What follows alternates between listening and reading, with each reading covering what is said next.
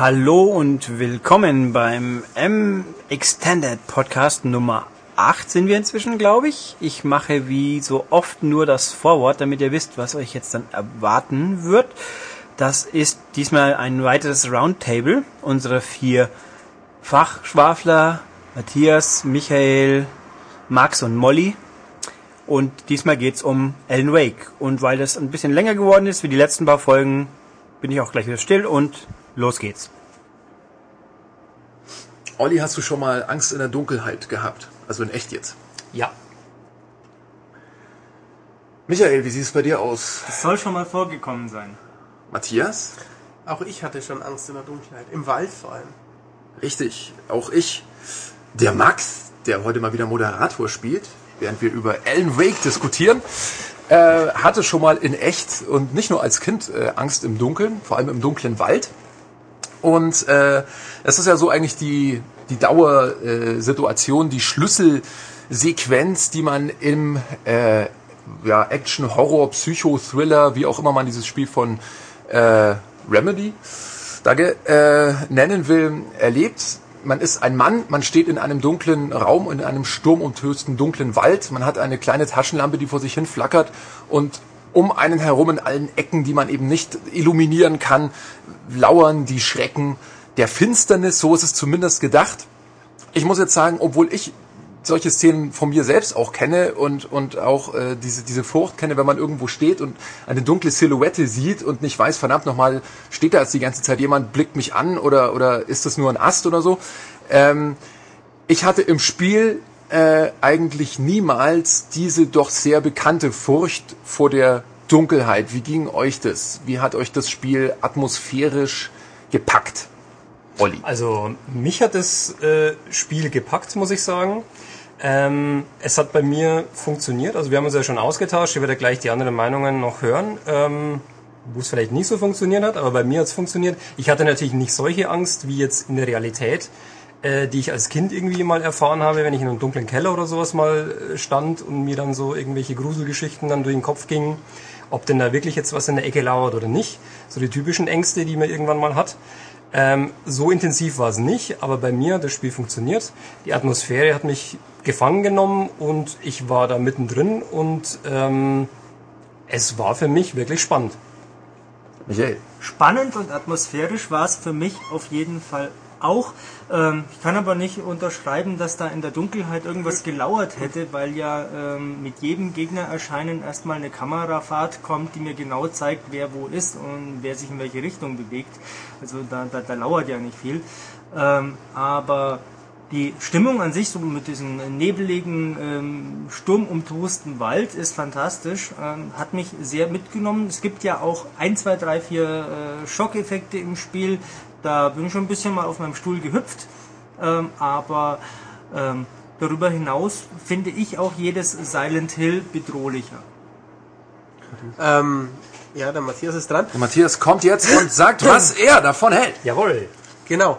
Ähm, ich bin ein ausgewiesener Schisshase bei Videospielen. Ähm, Silent Hill habe ich nie länger als ein, zwei Stunden gespielt, weil ich zu viel Angst habe. Dead Space hatte ich auch ein bisschen Angst. Ähm, Resident Evil, bei den alten Teilen hatte ich auch Angst, aber Alan Wake ähm, schafft es nicht. Äh, A, weil man, wie ich finde, auf Normal kaum stirbt. B, weil ich auch nicht wirklich Angst habe vor dem, was da lauert, weil wie Michael sagt, es wird mir ja meistens gezeigt. Ich habe auch nicht das Gefühl, da ist irgendwas äh, urböses versteckt. Ähm, es ist halt mehr so eine so eine Waldmacht ähm, und vor der habe ich nicht groß Angst. Das ist mehr so, so Sturm. Also wenn ich jetzt irgendwie... Ähm, du bist ja ähm, auch ein Öko. Ja, richtig. Ähm, vielleicht deswegen. Ähm, nein, also ich hatte keine große Angst. Atmosphärisch ist es schon, aber Angst hatte ich gar nicht. Und ich finde auch die äh, Schockeffekte, wie man hier sagt, 1, 2, 3, 4, also mehr gab es nicht. Da gab es wirklich von meinem Empfinden zu wenig. Da poltert mal ein Baumstamm unerwartet ja, irgendwo. Aber eben wirklich nur, nur dreimal, wo ich denke, also es gibt dann, es gibt glaube ich eine Zwischensequenz auch, wo diese Dame mit dem mit dem Trauerfloll, die Barbara Jäger vor der Kamera auftaucht und boom macht. Oder es gibt halt, äh, man, man läuft auf eine Hütte zu, dann geht plötzlich die Tür auf und einer springt raus. Das sind auch so Schockmomente, wo ich mir zum Beispiel gedacht habe, ähm, ja, das ist halt jetzt ein Schockmoment. Das hat mich null mitgerissen. Und äh, also ich gerade weil, weil Silent Hill schon gefallen ist, in Silent Hill 1 zum Beispiel äh, kann ich mich bis heute noch an eine Szene erinnern, wo so ein, wo man in so einem so einem Raum steht mit mit äh, Schließfächern und ein Schließfach, die Tür wackelt immer so ein bisschen und man Das geht der dahin Katze? und dann kommt die Katze raus und denkt sich, haha, war nur eine Katze und man dreht sich um und dann fällt eine Leiche aus einer anderen Tür raus und ich ich habe wirklich fast Bubu in die Hose gemacht, weil es so krass war und sowas, ich habe halt sowas zumindest halbwegs sowas erwartet von Alan Wake und ich be- denke, bei mir lag es daran, ähm, ich finde eigentlich den Ansatz sehr gut, keine Monster zu zeigen, denn da kommt es immer sehr, sehr auf das Monster-Design an. Da muss man schon sehr, sehr genial sein, um uns abgebrühte Typen noch irgendwie da äh, hinterm äh, Ofen vorzulocken. Ähm, die Idee, das ein bisschen realistischer anzufangen und zu sagen, es sind ganz normale Menschen, die von äh, lebendigen Schatten krebsartig überwuchert werden oder so, ist ganz cool. Ähm, vor allem das menschliche Gesicht, wenn es plötzlich auftaucht und einen irre anguckt oder so, hat auf mich schon auch eine richtig grauselige Wirkung zum Teil. Also wenn ich jetzt Olli zum Beispiel hier ansehe. Aber Zum Glück seht ihr das nicht. Ja, zum seid froh. Äh, Ach, du bist. Ähm, das Problem ist, dass die Gesichter so schlecht sind. In, also so nicht jetzt wirklich schlecht, aber im, im Vergleich zu vielen Spielen, die ich in letzter Zeit gezockt habe, so einen Ultra-Zombie-Faktor im, im, im schlechten Sinne, also im unrealistischen Sinne haben, dass die mich überhaupt nicht berühren. Und dann habe ich auch keine Angst vor denen. Ähm, dann habe ich auch, dann fühle ich auch nicht großartig mit. Gott sei Dank haben wir in Alan Wake eine Story, die sehr, auf sehr interessante Weise erzählt wird, so dass ich doch bis zum Ende motiviert war, das Ding durchzuzocken. Ähm, aber lass uns noch, bevor wir, ich denke, das Interessanteste sind sicherlich die offenen Fragen in der Story, die werden wir auch hier erschöpfend diskutieren, aber bevor wir dorthin kommen, lass uns noch ein bisschen länger ähm, bei dieser, bei, bei der Spielmechanik und bei der Technik eben verweilen. Ähm, spielmechanisch meiner Meinung nach ist es ein, ein schlechtes Resident Evil. Weiß nicht, was ihr dazu denkt. Ich meine, ich bin jetzt nicht der Action-Gott, ich bin auch wesentlich häufiger gestorben auf Normal als ein, zwei Mal, sondern schon relativ häufig. Deswegen teste ich auch keine Action-Spiele, weil ich das nicht beurteilen kann. Ähm, aber ich hatte das Gefühl, ich habe nie so richtig die Kontrolle, äh, wenn ich jetzt gegen diese Viecher kämpfe, wenn ich die Kontrolle haben müsste. Ich stehe halt irgendwie dran, wenn ich Glück habe und, und so eine, so eine Flair, so eine rote Fackel eben zünde, dann gehen die Typen weg. Wenn ich Pech habe, dann leuchtet mir diese Scheißfackel direkt ins Gesicht. Ich sehe überhaupt nichts mehr, muss selber aus diesem roten Kreis rausgehen, fall dann vielleicht noch irgendwo runter oder sonst was.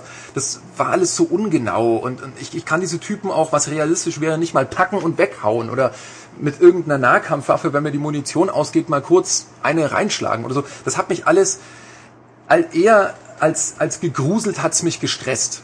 Ich denke, Alan Wake ist ein Schriftsteller und kein äh, Söldner. Richtig, aber äh, was weiß ich, Henry Mason, glaube ich, ist ein Baba. Harry. Harry Mason. Es ist ein, Ich meine, dieses Argument kann man ja irgendwie Kann ja auch mit einer Schaufel Spielen, zuschlagen. Also das ähm, ist ja nichts anbringen. Problem. Aber ich würde jetzt, be- bevor das äh, noch verloren geht, ähm, und Alan Wake, äh, das Spiel springt ja auch sehr häufig in der Zeit hin und her. Ich würde noch mal eins kurz zurückgehen zu der Atmosphäre und zu den Schockeffekten. Ähm, da haben wir intern auch äh, häufig oder, oder intensiv dis diskutiert. Ich habe es daheim gespielt, äh, partiell mit Kopfhörer und partiell auf einer Surround-Anlage, die doch Mittelklasse ist, ungefähr würde ich mal schätzen. Und ich muss sagen, ähm, atmosphärisch und vom Sound her ist es für mich die Referenz. Also was dort abgeht an, an Effekten, an Tiefbass, an Positionierung von Effekten im Raum und so weiter, ist für mich sensationell. Und ähm, was da noch dazu kommt, das macht eben auch für mich oder macht ja einen Teil der Atmosphäre aus. Gerade zum Schluss hin gibt es eine Sequenz, wo man einen Berg hochstürmt, wo es dann zum finalen Kampf kommt. Ähm, können wir später vielleicht noch drüber reden, aber da fallen aus dem Himmel unvorbereitet irgendwelche großen Objekte runter. naja, Und unvorbereitet. wenn die einschlagen im Boden, also da bebt das Haus. Also das ist wirklich unglaublich gut und da gab es ein paar Sequenzen auch vorher im Spiel, wo solche Sachen irgendwo runterpurzeln und durch den geilen Sound, wenn man wirklich lauter spielt daheim, wo es einen wirklich aus dem Sessel haut. Und das sind so für mich jetzt äh, die Schockmomente auch im Spiel gewesen. Also nicht so die klassischen, wo du jetzt vorhin erzählt hast, so im Sinne von Katze springt aus einer Tür und dann fällt eine Leiche runter. Ähm, solche Sachen kommen leider nicht vor. Aber ähm, durch das geniale Sounddesign hast du immer das Gefühl, wenn du durch den Wald läufst, es ist eine, eine unglaubliche äh, Macht um dich herum, wenn Bäume knicken und umfallen und dieses laute Getöse. Das ist wirklich was, was dich so einfach der Lärm, der packt dich. Der Lärm ist für mich dieses, dieses Element, äh, was da diesen Schock und, und diese, diese Gruselatmosphäre erzeugt. Da ist die Frage halt, ich meine, ich konnte diesen Lärm nicht so äh, erleben, weil ich habe Nachbarn und die hätten mir schön was erzählt, wenn äh, ich habe das Ding so in zwei Tagen oder relativ äh, langfristig zumindest durchgezockt an langen Stücken und wenn ich dann nicht immer so viel äh, Geräusche produziert hätte. Verwildgruber, machen's mal. Jetzt machen Sie mal Ihren satanistischen Scheißdreck aus, sonst kommt nämlich der Mieterschutzbund oder so. So sieht's und, aus. Und das ist halt so in, in, in Augsburg. Ähm, ich frage mich halt, ist es wirklich ein Zeichen dafür, äh, dass es insgesamt gut gemacht ist, wenn es auf einer technischen äh, Schiene liegt? Also es ist halt laut und es ist plötzlich laut und es ist vielleicht ein gut gemachtes Sounddesign. Da muss ich dann zum Beispiel sagen, mir fehlt ein gut gemachter Soundtrack, der irgendwie atmosphärisch ist. Also sie benutzen ja ab und zu Lieder, die ganz cool eingesetzt werden, aber wirklich die Geräusche an sich, das sind halt reine Geigenklasse irgendwie, das ist keine Melodie, da ist nichts da, was mich irgendwie, wo ich, was ich jetzt irgendwie im Kopf noch hätte.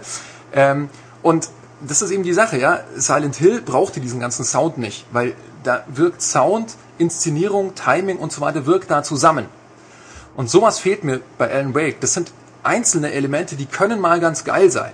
Es kann auch mal, wenn du dann auf so eine große Lichtung rauskommst und dann gehen da diese, diese, diese lebendigen Schatten durch und, und denkst dir, scheiße, irgendwas bewegt sich da, das ist schon mal geil. Aber es ist zu wenig, finde ich, als, als dass es dann bei mir groß Also da muss ich sagen, äh, Alan Wake ist subtiler als Silent Hill. Silent Hill ist ja wirklich eben so mit ein dem- Schmarrn. Natürlich, mit, Also dem- mit, dem so Hammer, ein mit dem Hammer auf Metallteile hauen und voll laut und so weiter, wenn irgendwo ein Monster auftaucht, das ist Silent Hill.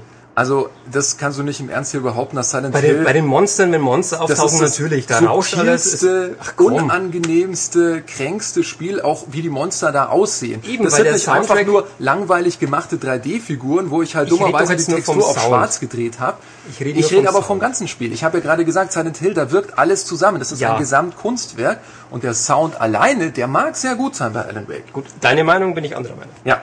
Was sagt ihr denn da? Ihr grinst beide und Ähm. denkt euch so, lasst doch die beiden Ego-Gerecke einfach mal ihre Meinung rausposaunen. Aber gerade von Michael, Ich denke mir tatsächlich ziemlich sowas. Ich weiß es, ich lach kenn dein Gesicht sehr gut. Ich lach gerade noch über Ollis Inkompetenz, was Silent Hill betrifft. ähm, gut äh, gemacht, Max, ähm, aber ich will jetzt gar nicht auf Silent Hill großartig einsteigen. Das wäre ja ein... Ein, ein, Eine äh, Themaverfehlung. Eine, eine Themaverfehlung, dann bekäme ich sechs. oh Gott, Zeit wird's. oh Scheiße. Also lassen wir mal Olli seine Meinung. Ähm, ich habe nicht so eine Mittelklasse-Anlage wie der Oliver, also kann ich das nicht so beurteilen. Ähm, aber es ist natürlich nicht besonders innovativ, ähm, laut äh, als Schockeffekt äh, einzusetzen. Das macht jeder Horrorfilm seit ungefähr 50 Jahren. Puh! Äh, erschrecken, ein Streicher, zing, ähm, was auch immer. Ähm, Das machen die oder haben die größten Komponisten gemacht. natürlich, Dynamik. genau, Ja, Dynamik, Das ist eben der Beethoven. Punkt. Genau. Genau, Beethoven. Bam! Ah, Schreck. Ich bin auch schon bei Beethoven erschrocken. So ist Genau. es nicht. Wenn es unvorhergesehen laut wird, klar. Beethoven ist immer, Äh, ja, Auch- als ich das Spiel für Super Nintendo Spielfilm, gespielt habe, da bin ich auch erschrocken, wie unglaublich schlecht das ist.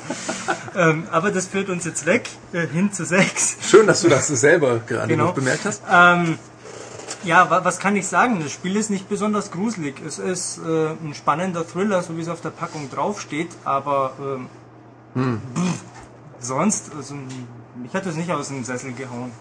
Ähm, ich finde, äh, ich vermisse die spielerische Komponente, um mir Angst zu machen. Äh, bei Resident Evil ist es, also bei den klassischen Resis war es so, es war einfach oft ein hakeliger Scheißdreck. Man konnte weder gescheit schlagen noch gescheit schießen und deswegen war man ständig in Gefahr. Auch bei Silent Hill, man schlägt mit einem Rohr hampelig zu und deswegen ist auch so ein langsames Monster irgendwie und man, man rotiert im Raum, obwohl man eigentlich in die andere Richtung laufen will. Ähm, ist ja immer schon objektiv nicht gut gewesen, aber die äh, Fans dieses Spiels verteidigen es natürlich als Spieldesign. Passt ja auch dazu. Man hat Angst, man kann nicht gescheit weglaufen. Auch bei einem Resi 4, ähm, keine Ahnung, wenn die Regeneradores auf dich zukommen ähm, und du hast echt Panik, dass du noch diesen verwundbaren Punkt findest, ähm, da, da passt es. Aber bei Alan Wake war es einfach so, da kommen halt Gegner, die leuchte ich an. Wenn, ich, wenn sie mal ein bisschen näher sind, dann tue ich halt noch eine Taschenlampe, vorher eine Batterie noch mehr rein. Ich habe immer eine Flare oder eine, eine Blitzgranate in der Hinterhand und ähm, auch zum Beispiel auf diesem großen Feld, ähm, wo man, ja, man weiß ja schon immer, oh, wenn ich jetzt den Schalter drücke oder oh, wenn ich von der Treppe runter springe und dann, ich, ich sehe, ich muss springen, also kann ich wohl nicht mehr zurück, jetzt kommen gleich Gegner. Ähm, da stehen acht Zugwaggons rum, gut, die fliegen ein bisschen rum später, aber überall, wo ich weiß, da könnten jetzt Gegner kommen, steht rein zufällig noch so ein roter äh, ja, Tank, Gaskanister oder so.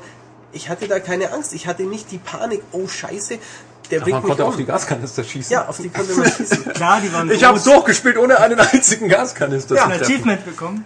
Äh, glaube nein, nicht. ich glaube, das wäre das Oberdeppen-Achievement, aber du wolltest, glaube ich, noch was einwerfen. Ja, ich wollte noch was einwerfen.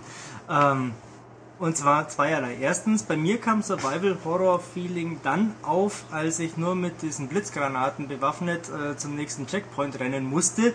Hinter mir immer eine Horde Gegner, die mit Sicheln und Messern und äh, Klump und Die Zeug nach Puste mir geht werfen. noch regelmäßig genau, aus. Äh, meine Puste geht immer aus. Äh, meine Blitzgranaten sehe ich fünf. 4, 3, 2, ah, noch 50 Meter bis zum sicheren Kegel. Da hat's funktioniert, ähm, was aber wieder mit ein bisschen schlechtem Spieldesign auch zu tun hat, äh, denn ich sehe ja nicht, ob irgendeiner äh, mir was ins Kreuz wirft. Ähm, Das ist richtig. und das ist, das ist ja nicht besonders gut. Also ich finde ja auch, dass äh, Alan Wake in spielerischer Hinsicht ähm, eher, ja, um das Wort nochmal zu gebrauchen, Mittelklasse ist. Ähm, Funktioniert schon. Ja. es funktioniert. Das heißt ja Mittelklasse, das heißt ja nicht, es funktioniert Ballern nicht. geht gut, Steuerung Ja, passt. aber es ist kein ähm, schlechtes Alan. Wake fühlt sich insgesamt einfach ein bisschen schwammig an, wenn er irgendwo rumläuft. Ähm, manchmal hat man auch so das Gefühl, irgendwie nicht so richtig die, die Kontrolle zu haben über das, das Kampfgeschehen, äh, so im Sinne von, man kann ja einen Ausweichmove ausführen und man denkt, jetzt mache ich den Ausweichmove, Ja, jetzt müsste ist es richtig sein vom deshalb ist Timing es her. schlechter als Resident Evil. Ähm, vom Spielerischen her, als die neuen, würde ich jetzt auch sagen, ja. Ja. Ähm, und da hat man oft das Gefühl, ich drücke doch im richtigen Moment und er weicht ums Verrecken nicht aus. Beim anderen Mal kommt dann auf einmal dieser Move, obwohl man irgendwie das gar nicht wollte. Und oder steht ganz allein da. ja, irgendwie seltsam, das Ganze. Ähm, was ist mir noch aufgefallen? Ja, ich muss da Max recht geben, auch ich bin bestimmt in dem Spiel 20, 30 Mal gestorben. Echt? Aber nicht, weil ich jetzt irgendwie äh, so schlecht gespielt habe. Sage ich jetzt einfach mal so, kann ja mir keiner nachweisen. Aber nee, äh, Spaß beiseite, ich bin bestimmt 20 Mal von irgendwelchen Klippen gefallen oder von irgendwelchen äh, kleinen Stegen, wo er drüber laufen musste, weil in dem Moment sich die Kamera ein bisschen gedreht hat. Ich habe in eine Richtung gedrückt, so dass er über den Steg läuft. Die Kamera dreht sich, er fällt einfach über den Steg runter. Fand ich total nervig, habe ich gekotzt. Äh, euch ist es Echt? anscheinend nicht so passiert. ja ekelhaft. ich fand es wirklich Fünfmal, ja. unterirdisch. Mir ist es nur mit dem Auto passiert. Ich habe mich gefreut, dass da endlich mal eine Schanze ist. Sehr Und bin so, oh, ein Canyon. Wiedersehen. Ja. Also was mir Ähm, hier, so bitte. nee, sprich weiter. Also was mir hier und da mal passiert ist, ich glaube, das war auch auf so einem Bergpfad, wo diese Vögel äh, angreifen, so Vogelschwärme. Da muss man so äh, über Holzbretter und so mal ein bisschen klettern und da, weil äh, Alan ja auch mal ein bisschen verzögert springt, äh, wie so ein Vollhonk, ähm, ähm, drücke ich halt gleich zweimal und dann springt er nochmal und dann mit Schmackes in den Abgrund. Bei den Vögeln, finde ich, weiß man auch manchmal nicht so recht. Kommt jetzt noch ein Schwarm? Ja. Wenn ja, man von wo? schon- Von, wel, von welcher Seite? Also man, man sieht es ja eigentlich immer nur quasi ganz kurzer Schwenk. Man versucht noch auszuweichen oder eine Flare zu zünden. Und ähm, ja, und dann leuchtet man ihnen hinterher. Und wenn man Glück hat, verschwindet der Schwarm. Hat Derzeit dann, kommt der andere. kommt der andere Schwarm oder man hat die fünf Schwärme, die an der Stelle eingesetzt werden, besiegt und kann dann weiter. Ja, aber da habe ich die, die Erfahrung gemacht, die Schwärme, die kann man eigentlich ignorieren, weil wenn sie sich, wenn sie dich treffen in irgendeiner Form, die ziehen nur, äh, ja, Entschuldigung, die ziehen nur ganz minimal an Energie ab. Ja, die, die waren nicht wild. Also im Vergleich zu, zu den Gegnern im Wald ist es auch so ein Punkt, der mich tierisch genervt hat. Ähm, wenn du im Wald dann später auf diese dicken Brocken triffst, äh, die man wesentlich länger anleuchten muss als Die die normalen, Motorsägen, Harrys Zum und Beispiel die ganzen, die. Ja, die ganzen großen. Ähm, und es kommen noch drei, vier andere Gegner dazu. Und du bist irgendwann in einem Getümmel gefangen und dir geht das Licht aus. Dann bist du tot. oder du zündest die, die, die Flare nicht im richtigen Moment und jemand rempelt dich und dann bekommst du noch dreimal eine Ja, Sense ja, ins Kreuz zack, und bist zack, und dann tot. ist man Ja. tot. Und du Es gibt kannst in so dem Moment... Ja, das, genau. das sind diese Vollidioten, die immer, wenn du sie anleuchtest, dann machen, dann sind sie weg. Ach so, die Schlitzer, ja, die Genau. Genau. so rumsausen. Und die, das, das waren diese, diese, diese Sichelidioten. Und die, die können quasi einen One-Hit-Kill. Jedenfalls sagte ich das so. Also wenn die dich treffen, zack, zack, zack, dann bist du tot. Genau, und in dem Moment hast du halt irgendwie das Gefühl als Spieler, du hast nicht die Kontrolle und das Ja, nervt. Genau, das war das. Also das nervt und das hatte ich eben bei den anderen Spielen nicht das Gefühl, dass ich da wirklich genervt bin, weil es spielerisch irgendwie mir auf den Sack geht.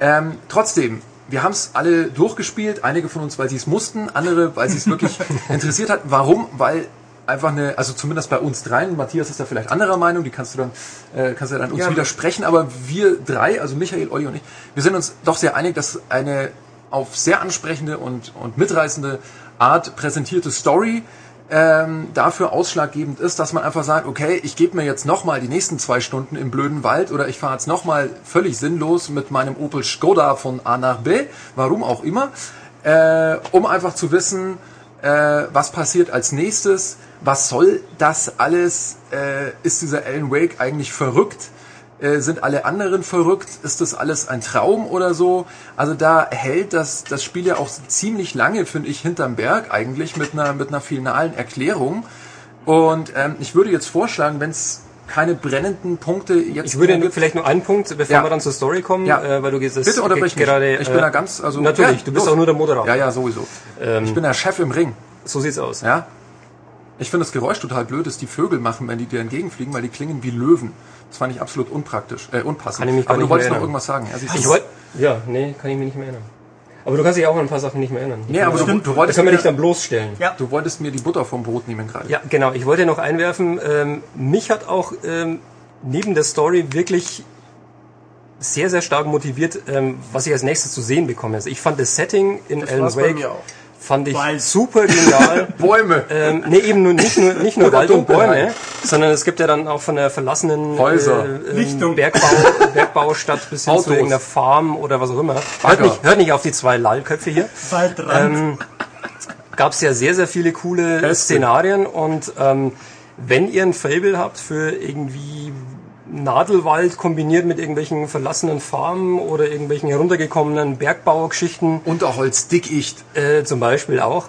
Also ähm, wenn das wenn bei euch funktioniert, wenn ihr dann im Fable dafür habt, schaut's euch an. Kann ich nur empfehlen. Ja, natürlich. Also generell dieses, dieses Twin Peaksige Feeling äh, ist, ist, schon, ist schon ganz gut. Und ich finde, man merkt auch, ähm, es, ob das jetzt sinnvoll war oder nicht, dass sie irgendwie jahrelang versucht haben, da ein, ein Free-Roaming-Spiel draus zu machen. Man merkt halt, dass die unglaublich viel Landschaft äh, gebaut haben. Die Aus wird, unglaublich wenig Polygonen manchmal. ja, das ist Wenn richtig. die die ist auch zum Teil unglaublich leer. Also man hat manchmal das Gefühl so, ja, du fährst halt jetzt so 40 Kilometer, weil wir haben die gebaut. Äh, hm, muss nicht sein. Äh, generell muss ich allerdings sagen, wenn dann die Landschaft natürlich mal funktioniert, stimme ich dir zu, ist es schon auch stimmungsvoll. Also wenn dann gerade solche Sachen sind wie, äh, gehe zu diesem Berggipfel, dann fährt die Kamera da rauf und du weißt, okay, die Landschaft, die jetzt zwischen mir und diesem Berggipfel liegt, die ist wirklich begehbar, da muss ich mich hoch äh, arbeiten. Das ist schon cool. Also freakiger Gedanke. Ich habe mir mehrmals gewünscht im Freaky. Spiel, ähm, dass wenn ich das Spiel durch habe, dass ich eine Option bekomme, lauf einfach frei in dieser riesigen Gegend rum und erkunde das Ganze. Und erschieß alle Bären. Zum Beispiel. Alle Brunos. Oder fell alle Bäume. Ja. Lebensaufgabe. Ich habe mich öfter gefragt, wie man überhaupt auf die Idee kommen kann, bei so einem Setting ein Free-Roaming-Spiel machen zu wollen. Denn alles, was irgendwie eben motiviert, also egal ob das jetzt die Story ist oder die Abfolge des Settings, also die Dramaturgie, das sind alles Dinge, die muss ich eigentlich mehr oder weniger linear planen. Das kann ich vielleicht, ja, Michael. Ähm, das Spiel das ist stimmt. auch linear. Ja. Also, äh, Ja, extrem. Das sind ja alles nur Nee, Levelschläuche, jetzt, die jetzt so aussehen. genau, genau. Jetzt sind es eben Level-Schläuche, aber ja. also ich, ich frage mich, wie man überhaupt auf die Idee kommen kann, zu sagen, ich, ich will sowas wie, wie GTA mit, mit Geistern machen oder so. GTA bringt Geld.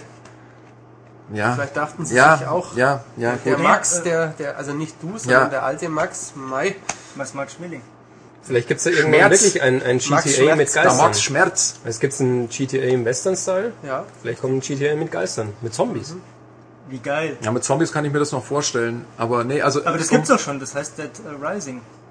Ja, aber das ist schlecht. Das ist ein böses Spiel, stimmt. Es war ein schlechtes Spiel. Es Ja, war ein das- schlechtes Spiel. Oh, Das hatte oh, nur ein oh. schlechtes Speichersystem. Aber wir schweifen ab. Wir wollten jetzt wahrscheinlich eher noch zur Story kommen. Oder Ja, hat noch jemand the von Dark euch? hat übrigens auch Open-World-Aspekte, wenn ich das mal sagen darf. Ja, das hast du ja ziemlich abgewatscht, wenn ich mich recht erinnere. Ähm, nö, das haben die Entwickler ziemlich durchwachsen nur gemacht.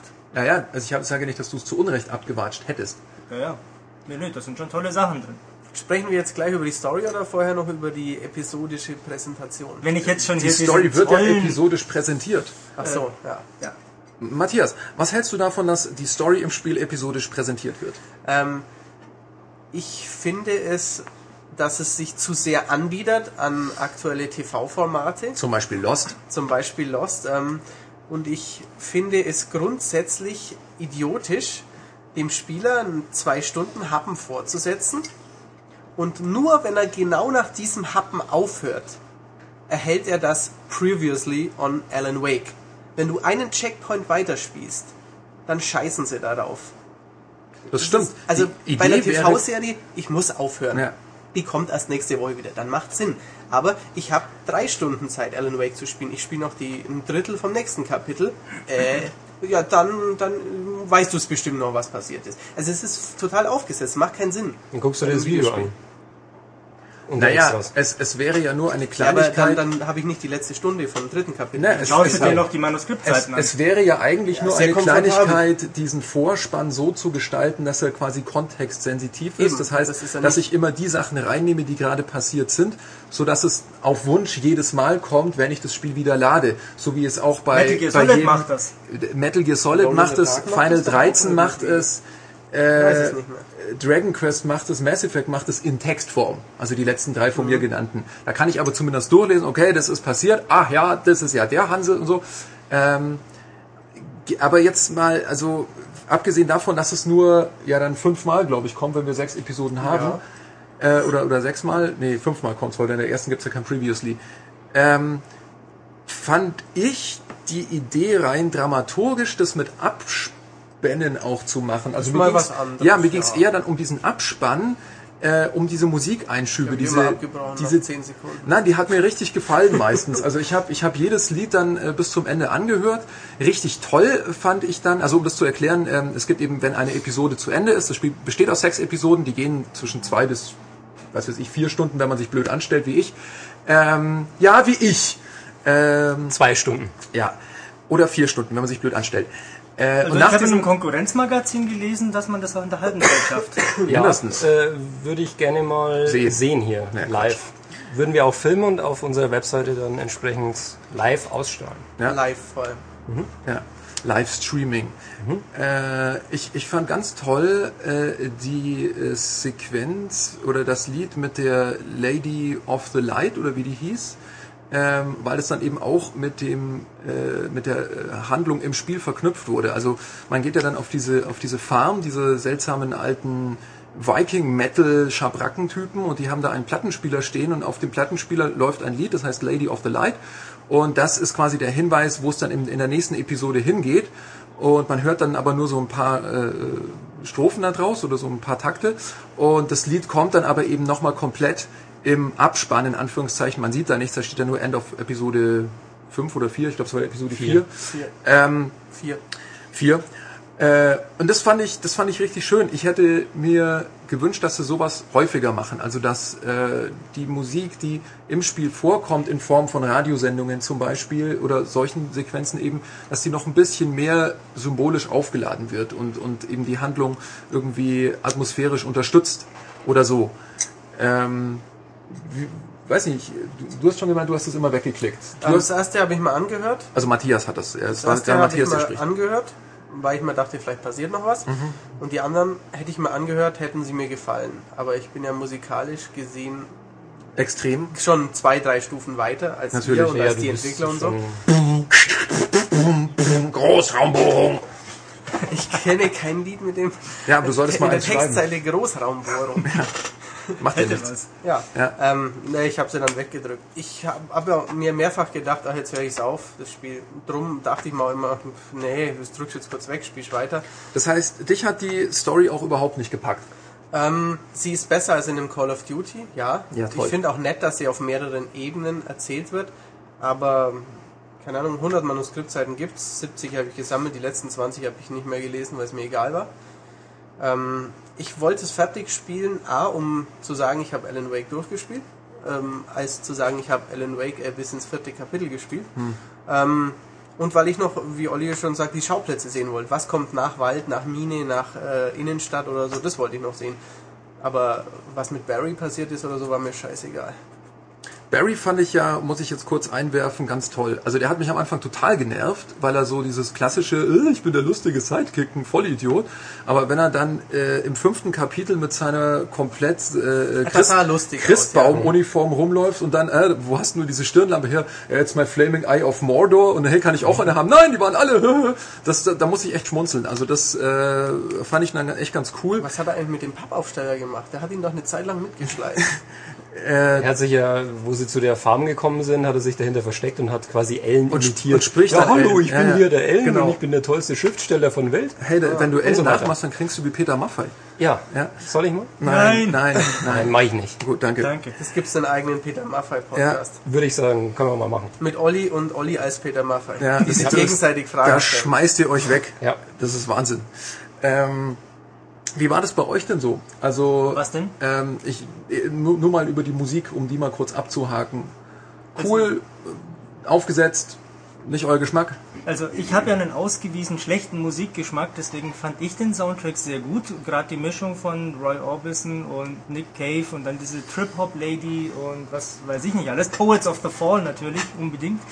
Ähm, hat mir sehr gut gefallen. Ansonsten ist mir tatsächlich nicht viel Musik in dem Spiel aufgefallen. Klar im Radio, aber so, so Ja, als Hintergrundgedüdel-Soundtrack Mal, mal, mal, ja, es gab halt so Klavier, vier Töne, die irgendwie melancholisch klingen und es gibt immer, wenn irgendwas Schlimmes passiert oder Bäume durch die Luft fliegen, dann machen die Geigen. Ja, stimmt, natürlich. Das war eigentlich ja, alles. Mehr war da nicht. Aber äh, ich weiß ein Gegenbeispiel ähm, zu diesen symbolisch aufgeladenen. Ähm, ich habe es ja heute schon mal erzählt, die Szene, wo eben Poets of the Fall läuft, viertes oder fünftes Kapitel. Alan ist im Dunkeln allein unterwegs äh, und dann kommt da so die Textzeile irgendwie I fought this war alone oder so. Ähm, und dann kommen da von allen Seiten halt äh, Gegner angerannt. Nicht bei mir, denn ich bin einfach durchgerannt, weil ich hatte So. an diesem Punkt keinen Bock und Ja. bin rausgelaufen aus der Scheune, wo Gott sei Dank eine, eine Laterne stand. Ja, ich habe mir als Poets of the Fall Möger natürlich gedacht, geil. Remedy-Spiel, der Sound dazu, ähm, der Text und jetzt mähe ich hier alle nieder. Super. Also da gab's das schon. Da merkt man auch, dass die äh, Band und die Entwickler irgendwie befreundet sind Mhm. und das so richtig schön zelebrieren. Ja, der, der Radiomoderator an Hansel äh, kündigt die ja dann auch richtig an. Das ist dann eigentlich so das einzige Mal, dass er wirklich was zu einer Musik im Spiel sagt. Das fand ich Ja, die ganz nett. kommen auch mal in irgendeiner Fernsehsendung ähm, mal als äh? Studiogast. Okay, die habe ich nicht Ja, alle sind da auch mal dabei. Die habe ich nicht alle angeguckt, die Fernsehsendungen. Sam ja, Lake aber kommt auch das, mal äh, möchtest du noch irgendwas sagen, was wir noch nicht gehört haben? weil Sonst hätte ich eine gute Überleitung. Außer Mach wirklich, deine Überleitung. Ich wirklich gerne ab. Mach deine Überleitung. Ja? Ähm, denn äh, diese Fernsehsendungen bringen mich äh, gerade noch zu einem nächsten Punkt. Und zwar äh, kam jetzt schon auch so ein bisschen raus. Es gibt unterschiedliche Ebenen, auf denen erzählt wird. Ich versuche es mal aufzuzählen. Wenn ich was vergesse, ähm, kommt ihr. Es, es gibt die, den Kommentar der Spielfigur selber von Alan Wake, der während er durch die Gegend läuft, Sachen aus dem Off spricht, kommentiert und erklärt. Naja, er erklärt es ja rückwirkend. Also, Aus Wenn ich einer, mich recht erinnere. du meinst jetzt, er erklärt es so, als ob er schon alles erlebt hätte. genau, also Ja, die ja. Erzählperspektive Ja, ist rückwirkend. Nee, also äh, es geht mir da erst so darum, dass er aus dem Off spricht. Ja, ja. Das ist jetzt nicht der Alan Wake, der läuft und seinen Mund bewegt und sagt, ich laufe jetzt hier, oh, ich habe Angst, sondern es war, ich hatte und so, genau. Ähm, also imperfekt quasi. Ja. Äh, dann, Ist findet, dann findet man äh, was? Perfekt. Das ist doch abgeschlossen, oder? Labert's nicht. Ich lief Also es ich lief wissen, ja, was natürlich das gleiche ist wie imperfekt. Ich weiß. Ja. Ähm, es gibt die Manuskriptzeiten, die, da müssen wir später nochmal drauf oder gleich noch drauf zu sprechen kommen, manchmal Dinge vorwegnehmen, die man gleich erleben wird. Manchmal ähm, erklären, was gerade eine Figur erlebt, äh, die irgendwo anders ist oder man, man bekommt eine kurze Situation, die man eben erlebt hat, aus den Augen dieser Figur dann geschildert. Also zum Beispiel, er springt dem Agent Nightingale, diesem unsympathischen FBI-Arsch von der Schippe und dann kommt eben, oh, äh, er dachte sich das und das, als er weglief oder irgendwie so. Ähm, es gibt die Radiosendungen, äh, die eigentlich ähnlich fungieren. Also äh, da bekommt man dann eben auch mit, ah, okay, äh, da kommen dann zwei Bullen rein, die dann sagen, oh, in letzter Zeit verschwinden hier ständig Leute äh, in den Wäldern und so. Ähm, dann gibt es die Fernsehsendungen, da sind, soweit ich mich dran erinnern kann, bis auf eine Stelle sind die eigentlich aufgeteilt in zwei unterschiedliche Modi oder Formate. Es gibt dieses Night Springs, was natürlich eine äh, Anspielung ist auf dieses Bright Falls, also das äh, eigentliche Dörfchen oder Städtchen im Spiel, äh, was auch später dann irgendwie mal vorkommt, dass das ja angeblich der, der, der, der das Vorbild dazu war. Das ist so ein bisschen wie The Twilight Zone oder solche äh, Serien. Äh, die werden, das sind dann auch echte Filmaufnahmen. Ja. The Scary Ähm, Door, die- darfst du nicht vergessen. X-Factor. Ja, oder auch, wie, wie ach nee, X-Factor ist das von, von Jonathan Frakes. Ja, vom dicken John, äh, vom, vom Commander Riker präsentiert. Sehr, sehr gut. Not. Ähm, die andere Art von Sendung, die da kommt, ist, man sieht den Alan Wake selber, wie er in einer Hütte sitzt, komisch auf und abläuft, mal irre in die Kamera guckt und erklärt, wie er eine Geschichte schreibt. Welche Geschichte das ist, da kommen wir, denke ich, später nochmal drauf. Es ist mehr oder weniger auf jeden Fall die Geschichte, die man erlebt, aber wie das zeitlich zusammenhängt, muss man jetzt dann noch aufdröseln. Äh, dann gibt es im Fernsehen ganz am Schluss nochmal so eine Talkshow, so, so, so äh, Conan O'Brien-mäßiges Zeug, wo Alan Wake selber auftritt. Ähm, das ist aber, denke ich, so aus dem normalen Tonus rausgenommen, weil das ja eine Rückblende ist. Ähm, ansonsten gibt es natürlich noch die klassischen Cutscenes, die auch zeitlich mal nach hinten springen oder so. Ähm, Es gibt noch mehr. Es Sprich. gibt die normalen äh, Dialoge in Echtzeit, Ja. während du da rumläufst, Natürlich. dass dir jemand was erzählt. Ähm, er kriegt, glaube ich, auch hier und da mal einen Telefonanruf, wenn ich mich nicht täusche. ja, er kriegt SMS Ähm, und Telefonanrufe. Genau, ähm, dadurch, dass man da rumläuft, passiert natürlich auch immer wieder irgendwas, äh, was ja auch eine Erzählform ist. Also sprich, Alan läuft einen Hügel hinauf und tötet dabei fünf Besessene. Ja, gut, das ist ja klar. Ähm, ähm, was war noch? Ja, die Rückblenden natürlich ähm, am Kapitelanfang. Ja gut, die Ebene mit, mit Thomas Zane, Ja, dem. Schriftsteller. Aber würde ich jetzt, Aber diese weiß ich jetzt nicht, in welche Ebene das jetzt reinfällt. Nein, du musst auch unterscheiden, ob das ein, eine Form ist. Ist das eine Erzählform? Also Manuskriptseiten wären eine Erzählform. Das ist keine Ebene. Und auf diesen Manuskriptseiten steht, wenn ich mich recht entsinne, auch manchmal irgendwas vom Zane. Also zumindest das, was in der Shoebox drin ist oder so, am Schluss in, der, in dem Velvet Room, äh, ist ja auch vom Zane. Also das ist, über die Ebene möchte ich jetzt dann sprechen. Aber formal, glaube ich, haben wir jetzt alles abgegrast. Im Tutorial die Lichter. Das, ja, das ist ein Tra diese Traumsequenz, wo der dann als, als äh, Leuchtturm vorkommt.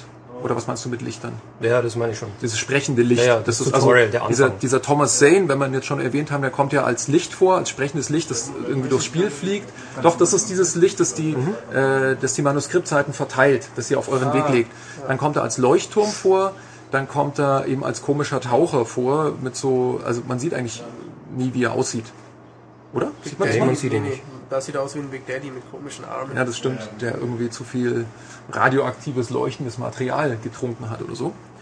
Ähm, mir ging es so, das waren wirklich äh, Szenen, wo ich häufig begeistert war vom Erzählformat.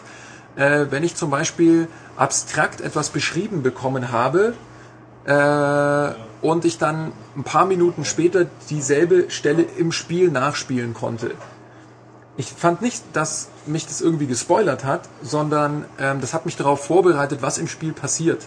Mir fällt jetzt leider kein konkretes Beispiel ein. Äh, Und ich weiß aber, eins. Ja. sollte einer mit einer Kettensäge kommen. Ähm, ja, sowas. Äh, Genau, da hat er gesagt, genau, ich war gerade fertig, äh, schreibt er da irgendwie, oder ich kam aus dem Hört er Wald das raus. Heulen der Motorsäge. Und dann hörte ich das Heulen der Motorsäge. Und dann hörst du das Heulen der Motorsäge und du denkst dir, boah, fuck, weil du weißt ja auch nicht, es ist der erste Motorsägengegner, der dann kommt. Da weiß man Wie nicht, schwer dass ist das der, kein Problem dass, ist. Ja, dass Ja, es ja. nicht mal für mich ein Problem ist, den zu killen. Also genau. ni- Nicht wie in Resi, zack, weg. Genau, so wenn, wenn, dann die Typenköpfe dann kommen, Genau, dann so, ja. oh scheiße, die sind ja echt übel. Ja. Ich weiß noch eine andere Szene, wo das schön miteinander äh, verschränkt ist. Und zwar trifft man ja gleich am Anfang den äh, Radiomoderator auf der Fähre und kurz danach die Rose, wenn ich mich nicht irre, in diesem Café. Ja. Und man spricht ja mit denen. Der Moderator möchte ja, dass man ein Interview macht und äh, Alan hat keine Lust und Rose ist der, der große Fan. Und dann später auf der äh, auf Divers Isle ähm, hört Alan Radio und hört, wie Rose bei diesem, ähm, wer ist er denn? Pat irgendwas, glaube ich, bei diesem Radiomoderator anruft und sagt, oh, ich weiß, wer diese berühmte Ja. Person ist. Ähm, und Alan kommentiert es dann auch noch äh, mit, äh, ja, yeah, great oder Ja, ja, irgendwas. Ähm, fand ich sehr gut gemacht. Das stimmt. Ähm, es ist ja dann auch später so, dass der, dass die Radiosendung dann auch in dem Moment, wo man dann zu dem Radiomoderator reingeht, äh, wird man dann kurz darauf vom FBI gestellt, muss gleich wieder fliehen. Verliert das die Waffen. Verliert wie immer die Waffen, auch wenn er mal kurz aufs Klo geht, dann, oh, ich habe meine, meine Waffen im Wald verloren. Äh, das ist auch eine ganz schöne Verschränkung, die so ähnlich funktioniert, weil ja durch die Radiosendung, die ja auch die FBI-Leute hören, nicht nur der Spieler, klar ist, aha, äh, ich habe gerade einen Gast.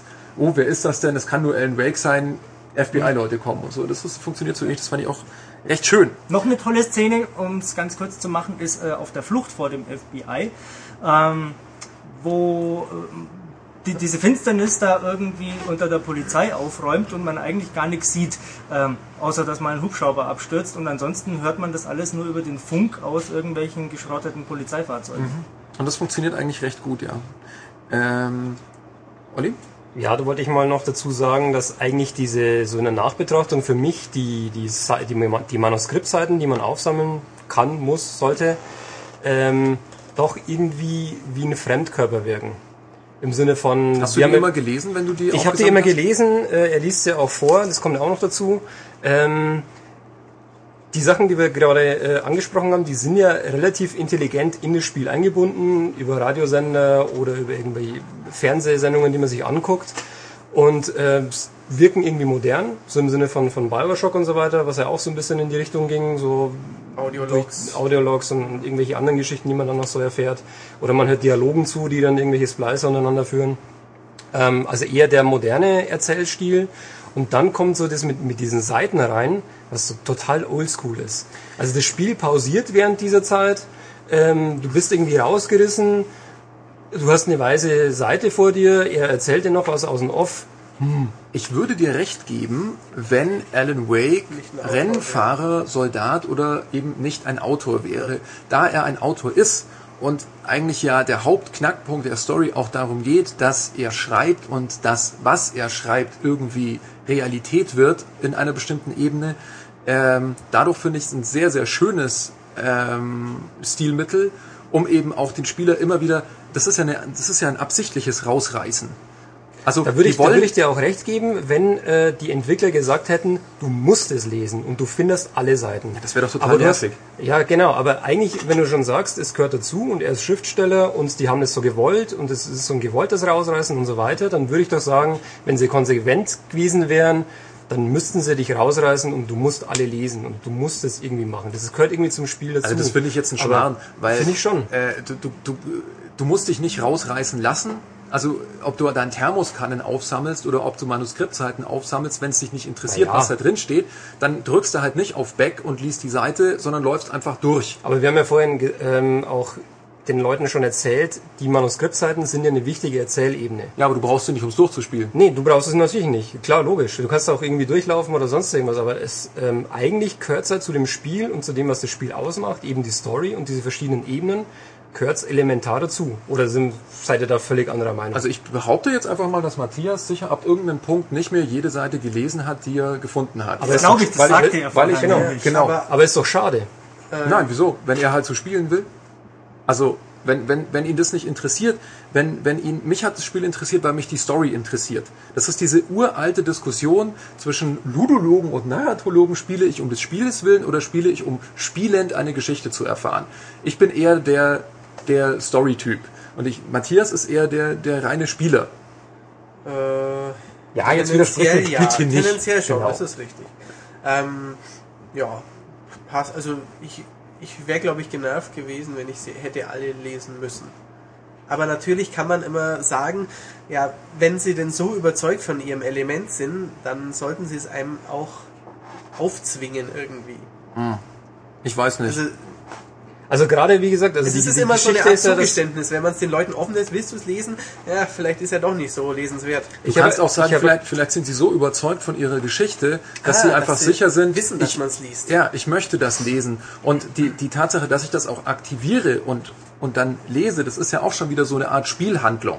Das, Aber ich kann von mir jetzt in der Rückschau sagen, wenn ich jetzt diese ganzen Ebenen, also ich habe noch mehr Ebenen, Erzählebenen, die ich ausblenden kann. Ich muss ja keine, Ja. keine Radios anschalten, ich muss keine Fernseher anschalten, ich muss keine Manuskriptseiten aufsammeln.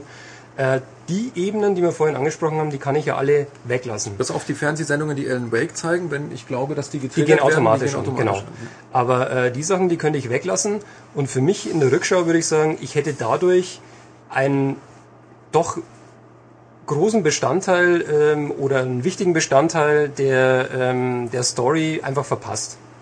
Und das, was mich jetzt so zum Nachdenken drüber anregt, äh, über Alan Wake, ähm, das ist auch durch diese Radiosendungen, Fernsehsendungen, Manuskriptseiten und so weiter. Das ist alles dadurch ausgelöst und dadurch habe ich auch irgendwie das Gefühl, für mich ähm, hat das Spiel einen höheren Spiel, äh, Stellenwert als zum Beispiel für Leute, die das alles ignorieren. Weil das Spiel ja an sich, haben wir vorhin ja auch schon diskutiert, ist ja jetzt nicht so der Knaller aus spielerischer Sicht. Für uns. Ja.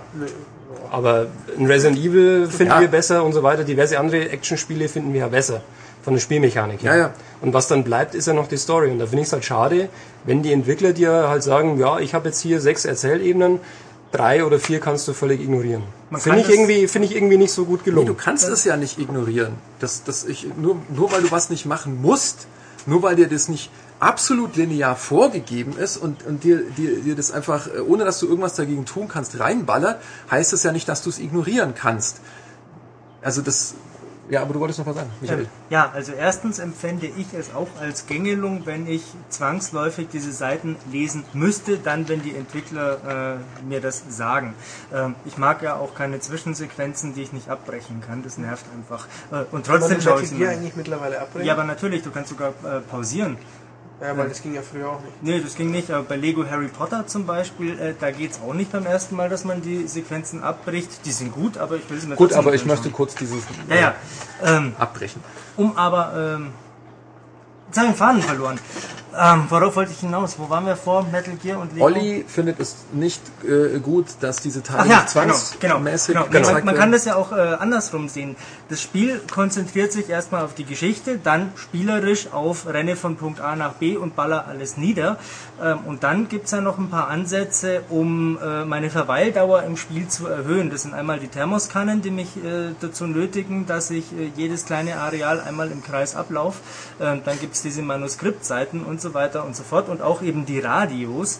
Ähm, das ist eine Belohnung dafür, dass ich ähm, nicht schnurstracks von A nach B renne, sondern noch ein bisschen herumschaue. Und das macht die an sich ähm, komplette Geschichte noch ein bisschen äh, reicher, erzählt mir noch ein paar Facetten außenrum. Das ist optional, klar. Das ist Okay, also du findest nicht so wie jetzt ich zum Beispiel ähm, im Sinne von, ich lasse die Sachen aus und mir gehen dadurch äh, bestimmte Sachen im Spiel einfach verloren. Die gehen dir natürlich verloren, aber ich glaube nicht, dass es äh, das grundsätzliche Verständnis der Geschichte äh, nachhaltig stört.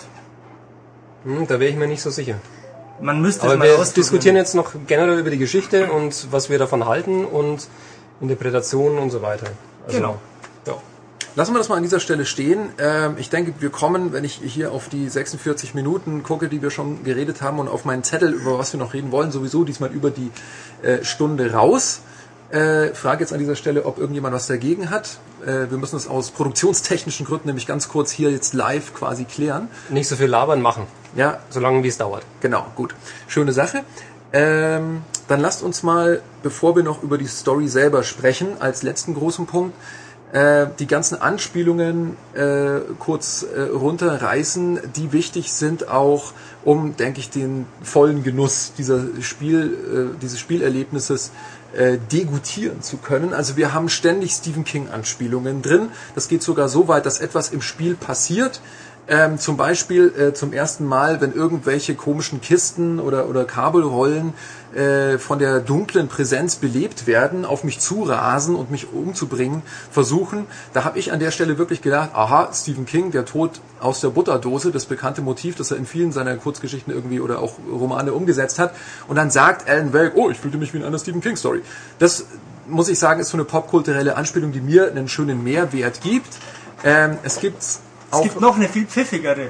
noch pfiffiger. Ja. Ja, und zwar gleich im, äh, ich glaube im einführenden Tutorial ähm, auf einer viel gewitzteren Ebene. Äh, da kommt ja dieser Axttyp, der Alan verfolgt. Und er sagt dann Shining. Genau, und dann kommt da dieses Beil durch die Holztür durch in der Seitenperspektive und ich denke mir noch, boah, sieht ja aus wie in Shining und dann erwähnt er das auch noch. Und Shining ist natürlich eine, Nicht Stephen eine King, sondern die Verfilmung von Stanley Kubrick. Genau, es ist eine Stanley Kubrick-Verfilmung einer Stephen King-Geschichte. Und gewitzt ist das Ganze natürlich auch noch deswegen, weil The Shining anfängt mit einer Kamerafahrt über ein Tal, äh, in dem ein Auto entlangfährt auf ein äh, äh, alleinstehendes Haus mit Tannenwäldern und extremer Tiefenschärfe, was damals noch sehr, sehr ungewöhnlich war. Und äh, das ist ein Stilmittel, das ständig in Alan Wake benutzt wird, wenn uns diese gesamte Landschaft eben von oben gezeigt wird. Äh, The Shining, der Film, äh, ich habe das Buch eben nicht gelesen, deswegen gucke ich den Olli auch an, vielleicht will er dann jetzt danach noch was dazu sagen, kommt auch nochmal vor und zwar, äh, ich glaube, das ist nach dem Irrenhaus äh, in diesem Heckenlabyrinth. Ja, Der, der Film endet ja in diesem Ja. Heckenlabyrinth, wo dann eben Jack Nicholson schockgefrostet wird. Und das ist eben auch so dieses Durchrennen und äh, dann hüpfen da wieder die, die äh, Schattenmänner da aus den Ecken und so. Auch das ist total The Shining. Äh, dann haben wir natürlich noch generell, äh, die, wie heißt die Geschichte mit der verrückten Krankenschwester, die den Autor Misery. festhält? Yes, Misery. Misery. Genau, also das ist natürlich, äh, ein Autor wird gezwungen, äh, etwas zu schreiben und sozusagen eine Welt zu schaffen ähm, von, von jemandem, der eigentlich seiner eigenen Fantasie entsprungen sein könnte oder einer seiner, seiner Monsterkreaturen eigentlich sein könnte. Das wird alles irgendwie Wirklichkeit. Das ist eben Misery. Ähm, Olli, du als Stephen King, äh, als Stephen King Experte, äh, Michael zeigt mir jetzt auch hier gerade nochmal den Klicker an. Das ist auch ein Motiv, wo wir vorher im Vorfeld schon mehrmals gesagt haben, das könnte auch einer Stephen King Geschichte äh, entsprungen sein, wenn man Es zum Beispiel mal das Finale von Es nimmt, äh, wo, glaube ich, dieses Monster auch mit irgendeinem so Kinder, mit so irgendeiner Kindergeschichte dann getötet wird, an die die einfach alle glauben. Irgendwie, ich weiß nicht mehr genau, wie das ging. Was sagst du als Stephen King Kenner und Koryphäe der Materie? Koryphäe würde ich jetzt nicht sagen, aber Du siehst ein ähm, bisschen aus wie Stephen King. Nein. ich sehe aus wie Stephen Nein. King. Oh mein Gott, bin ich schon so alt? Klingt aus. Hässlich. Hässlich. Der Mann Ja. ist echt, also Stephen King sieht, boah. Also eher wie du. Eher wie Richard Bachman. Ah, Ja, sehr gut. Ähm, ja, natürlich, also auf äh, Stephen King Romane und Figuren und so weiter, die oder oder Elemente, die Stephen King verwendet, wird immer wieder verwiesen in irgendwelchen Formen. Also von eben diesen belebten Objekten. Wie heißen denn die im Englischen? Äh, Poltergeist. Auch Poltergeist. Poltergeist, genau, auch, ja. okay. Heißt der englische, heißt der Film Poltergeist im Ja. Englischen auch Ja, Poltergeist? es gibt kein, es gibt kein amerikanisch oder englisches Wort No dafür. Poltergeist. Poltergeist. Rumble Ghost. sehr gut. Vielleicht sollten wir mal einen Film drehen. Vielleicht solltest du jetzt einfach weiterreden. Das sollten wir eine DVD machen, wo wir pro Monat einen schwachsinnigen Film drauf Genau, super Idee. Nee, wir das nennen kommt es nicht dann gut an. NEM. Nee. Das ist nicht witzig sein, lasst es. Nee. Können wir jetzt weitermachen? Ja. Aber gutes Zitat von jemand Ja. anders. Ich weiß. Willst du es erwähnen von mir? Von wem das ist? Ja. Ist halt nicht witzig. Lass du bist nicht witzig. Damals hatte ja Nina dieses Ja. Zitat zitiert. Von wem das im, im Ursprung ist, weiß keiner. Ich glaube, das, war von einem Leser. Das war irgendein. Forum-User, der Ja, hat nach sein, dem ja. ersten Animaniac geschrieben, äh, hört auf, witzig zu sein, lasst es oder irgend sowas. Genau. Ja. Ja. Wir haben es nicht getan. Aber das war jetzt auch wieder eine weitere Ebene des Podcasts. Jetzt kommen wir wieder zurück zum äh, eigentlichen Thema. Ähm, wie gesagt, Stephen King gibt sehr viele Elemente, ähm, die im Spiel auftauchen, die aus Stephen King Romanen entlehnt sind. Ähm, sie sagen ja auch, die Entwickler sind große Stephen King Fans und war eine sehr große Inspiration, eben von diesen unbelebten Objekten bis hin zu diesen äh, Symbolen, die aus äh, eben Kinderfantasien äh, stammen, weil oftmals ja auch Stephen King Charaktere dann auftauchen lässt, die in ihrer Kindheit irgendwas erfahren haben, die sie irgendwie in irgendeiner Form traumatisiert haben, später dann wieder einholen in irgendeiner Form, mit denen sie dann später dann auch irgendwie umgehen müssen, äh, bis hin natürlich zu dem äh, Motiv generell Alan Wake, Schriftsteller mit ähm, Schreibblockade, kommt in Stephen King auch immer wieder mal vor. Ähm, ja, aber nicht nur Bücher sind ja da Halt, ein ich Einfluss. möchte, bevor wir auf die Filme kommen, ich weiß, dass du gerade darauf abheben willst, noch kurz H.P. Lovecraft anbringen, äh, der das generelle Setting, denke ich, doch sehr inspiriert hat. Also der dunkle See, der eigentlich ein Portal zu einer Anderswelt ist oder äh, je nachdem, wie man es sehen will, einer äh, dämonischen, unheimlichen Präsenz Heimstatt bietet, ist äh, ein sehr Lovecraftsches Motiv. Diese Taken, also diese seltsamen, von Schatten befallenen Viecher, könnten auch aus einer Lovecraft-Geschichte sein. Da gibt es die Dunkeldürren, die so, so ähnlich funktionieren. Ich weiß nicht, leider nicht, wie die auf Englisch heißen. Ähm, und es gibt eben äh, eine Geschichte, eine Kurzgeschichte, die jetzt nicht zwingend äh, eine Vorlage geliefert hat, aber wer Lovecraft-Fan ist, möge sich vielleicht mal die Musik des Erich Zann, Z-A-N-N geschrieben, reinziehen. Da bin ich drauf gekommen, weil der eben so ähnlich klingt wie dieser erste Autor, der in Alan Wake vorkommt, der Thomas Zane, Z-A-N-E. Ähm, da gibt's einige ähnliche Motive, unter anderem auch ein Manuskript, in dem alles erklärt wird, was eigentlich passiert, das dann aber verstreut wird und nie wieder gefunden wird bei Lovecraft. Und ähm, wer, wer da for, for further reading, äh, das kann ich jetzt nur mal empfehlen. ansonsten würde ich jetzt sagen, äh, ja, so, kommt mal her. Und äh, das war's mit der ersten Episode des Podcasts, weil äh, sonst bricht uns hier nämlich die Aufnahme ab.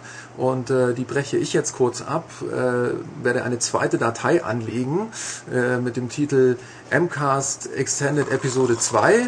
Dann wecke ich hier meine lieben Mitsprecher wieder weg. und äh, auf Wiedersehen.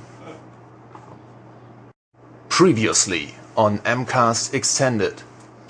Ähm, so, nachdem wir jetzt die äh, Einflüsse der, der textlichen, der Autoren, die als Vorbilder möglicherweise gedient haben, für Alan Wake abgegrast haben, jetzt nochmal kurz zu den filmischen Vorbildern. Olli. Ja, äh, als erste, was einem natürlich irgendwie auffällt, ist, wenn man Lost guckt, sind diese tollen Bäume, die dann irgendwie mal ausgewurzelt, äh, ausgerissen werden, entwurzelt werden, so heißt das Wort, Wurzelzett. durch die Luft fliegen, neben einem runterknallen. Also das ist für mich eins zu eins mehr oder weniger aus Lost übernommen. Michael? Ähm, ich habe Lost nie gesehen, ich kann das nicht beurteilen. Nein, aber anderes. Andere Serie ich habe Twin Peaks auch nie gesehen, ich kann das nicht beurteilen. Ah, Na gut, dann erkläre ich dann. halt, was da an Also Twin mir fällt ja Peaks... noch äh, Twin Peaks und ja. Donnie Darko ein, die ich beide nicht gesehen habe. Ja, da muss Ja, ich das, da dann muss ich das ganz kurz äh, erklären, ja. weil meine lieben Mitredakteure zu doof sind und in ihrer Freizeit... Nein, sie sind nur zu ungebildet. und in ihrer Freizeit lieber Was äh, machen die eigentlich in der Spiele Freizeit? testen. Telespiele spielen, als Ja. Tele, Serien oder Filme ansehen. Bücher Äh, lesen. Twin Peaks ist natürlich eine bekannte Mystery-Serie von David Lynch und äh, es äh, spielt in einem sehr, sehr ähnlichen äh, Setting. Also man hat eben auch dieses Dörfchen, das in, in so einem Wald äh, äh, rumsteht und im Wald ist eine dämonische Präsenz. Also das ist erstmal ein ähnliches Setting. Dann gibt es die Lock Lady in Twin Peaks. Das ist eine verrückte Frau, die früher zwischen den einzelnen Serienfolgen äh, immer äh, Hinweise gegeben hat, ähm, wie denn eigentlich die ganze Story zu verstehen ist. Sehr, sehr rätselhafte Hinweise, denn die Log Lady, die hatte immer ein Holzstück äh, dabei. Das ist eine Anspielung Ähm, auf John Locke. Ist mir schlecht, echt. Oh. Aber bei mach Ren und Stimpy gab es immer so kurze Einblender mit Log. Ja, mit Lied und so. Mr. Stumpf meinst du auf Deutsch, ja? Nee, Klotz, glaube ich, ist Mr. das. Klotz, ich weiß es nicht mehr. Auf jeden Fall ist natürlich diese Lamp Lady, die dann immer mit ihrer blöden Lampe rumläuft und die ich, muss ich sagen, am Anfang der Geschichte schon sehr, sehr plump eingeführt äh, finde. Äh, eine, eine direkte Twin Peaks Anspielung. Ähm, der FBI-Agent, der da hinkommt, gut, in, in Alan Wake ist es ein rechter Vollidiot.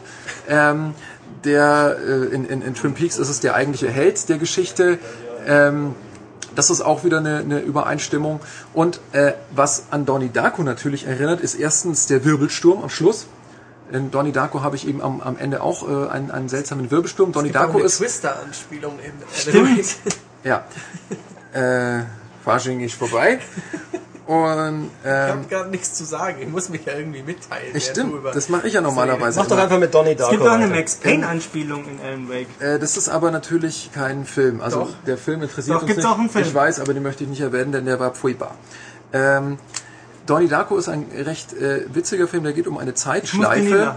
Das muss ich ganz kurz erklären, weil ich, das denke ich äh, als Schlüssel zum Verständnis der Alan Wake-Geschichte wichtig ist. In Donnie Darko geht es um einen jungen Mann, der sollte eigentlich von einem Flugzeug erschlagen werden, das in sein Schlafzimmer fällt.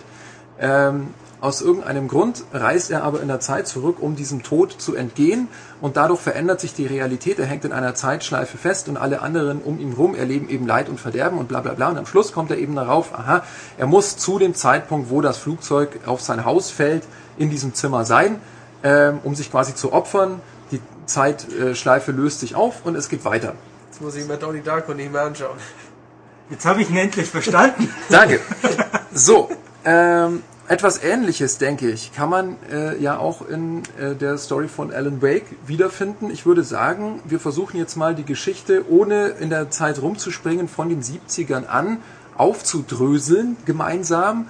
Ähm, denn das ist ja doch sehr rätselhaft und gerade dann die Auflösung der Geschichte, die jetzt äh, den Schluss äh, des Podcasts bilden soll, äh, birgt ja einige Fragen, die wir auch noch besprechen müssen.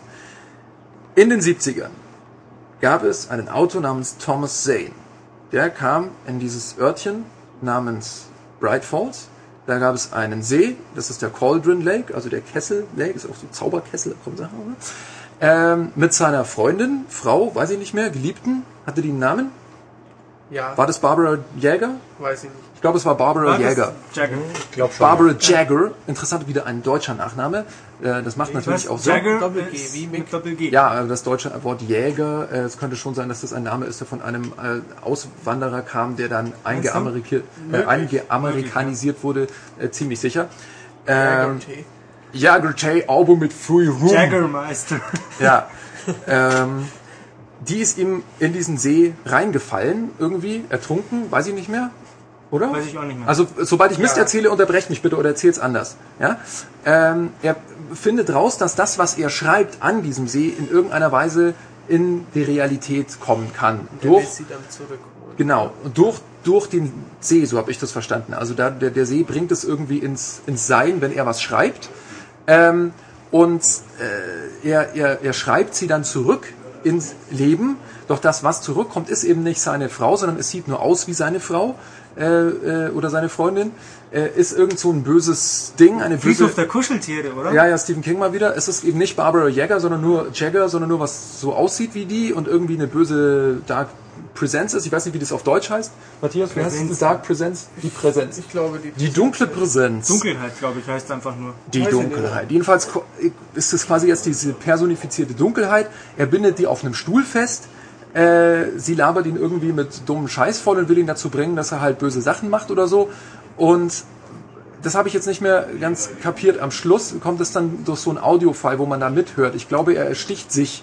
Oder nee, wie am? Schluss äh, hört man, soweit ich das mitbekommen habe, äh, wie die beiden miteinander diskutieren. Im Sinne von, sie sagt, bind mich doch endlich los, hey, was soll denn das alles, der ganze Scheiß hier? Ähm, da bin ich mir auch nicht sicher, ob das, das kommt, kommt mit der Stimme nicht wirklich rüber, ob das dann ähm, die Dunkelheit quasi die äh, richtige äh, Frau dann nachmacht und so ein bisschen, oh, mach mich doch los, ähm, also so, so, so diese... So hab's ich verstanden. Also, dass das, was da am, auf dem Stuhl sitzt, ist nicht mehr sie, sondern ist, ist nur noch ihr Körper. Aber Genau, es könnte natürlich auch sein, dass er sich das nur einbildet, das Ganze. Auf jeden Fall ähm, geht er hin und sagt, oh, ähm, du bist nicht mehr meine Barbara, wie auch immer, und ich muss dich jetzt um die Ecke bringen und ich werde dir dein Herz rausschneiden. Sagt er nicht, er wird sich das Herz Nee, nee, rausschneiden? er wird ihr das Herz rausschneiden. Deswegen auch ja am Schluss, sie hat ja kein Herz mehr. Aber da kommen wir noch hin. Ah! Mit dem Klicker. Ah, mit dem Klicker. Stimmt. Genau. Die hat ja ein Loch in der Äh, Brust. er sagt, äh, ich schneide dir jetzt her das Herz raus und ähm, dann bist du irgendwie weg, was auch immer. Und wie das dann genau weiterging, weiß ich auch nicht mehr, was dann Das, genau das passiert. checkt man auch nicht richtig. Es ist auf jeden Fall so, dass Thomas Zane irgendeinen Fehler macht. Das sagt ja, Alan er ist zu Wake. weit gegangen. Er ist zu, oder er hat es irgendwie nicht ausbalanciert. Er hat irgendeinen Fehler gemacht. Deswegen ist Thomas Zane auch irgendwie verschwunden aus dieser Welt. Äh, es wird später auch mal darauf hingewiesen, dass er sich aus dieser Welt rausgeschrieben hat. Ähm, deswegen weiß auch keiner, wenn Alan Wake sagt, kennt ihr einen berühmten Autor namens Thomas Zane, denn er findet ja am Anfang auch in der Hütte, die eigentlich auch nicht da ist, diese Thomas Zane Bücher. Ähm, er hat sich selber aus der Realität herausgeschrieben, bis auf eine letzte Seite.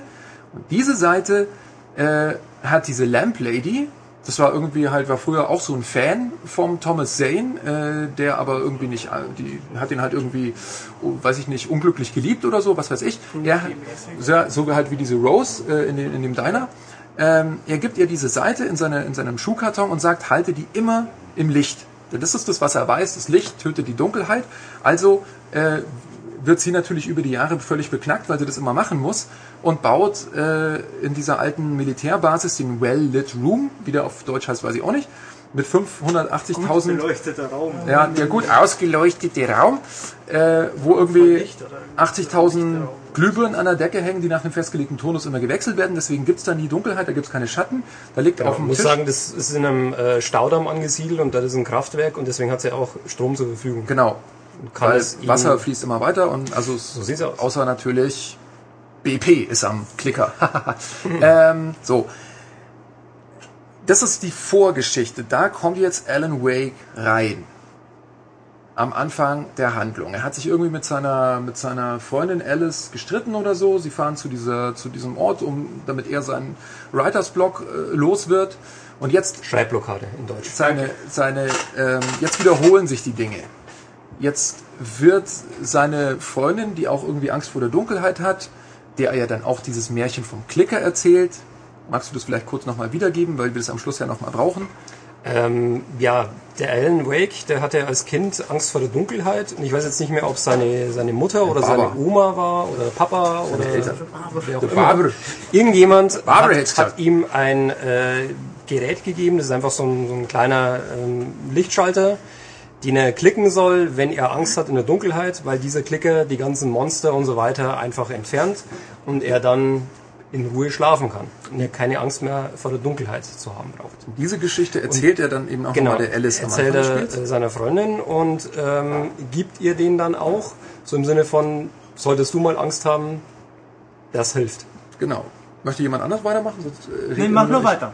Okay, ähm, Bei mir ist schon eine Weile her, dass ich es gespielt habe. es passiert bei Alice genau dasselbe. Sie versinkt im See. Man sieht auch in dieser Sequenz dann, dass hinter Ja. ihr Darf ich noch vorher sagen, sie streiten sich ja, weil sie doch verabredet hat, ihn quasi dort auf Kur zu schicken. Ja, bei diesem komischen Professor Genau, weil der ja später auch Mabu- wieder vorkommt. Dr. Mabuse für Arme. Genau, ja. Und, und darüber ist er eben so erzürnt, dass sie ihn einweisen und dass sie eine Schreibmaschine mitgebracht hat, weil er wollte ja chillen, Ja, aber sie sagt, genau. du löst jetzt sein Problem. Richtig, guter Hinweis. Für ihn ist natürlich diese Schreibmaschine wieder das Symbol seines Versagens und so. Dann äh, geht er halt aus dem Haus raus, reagiert über, dann hört er oben Schreie im Haus.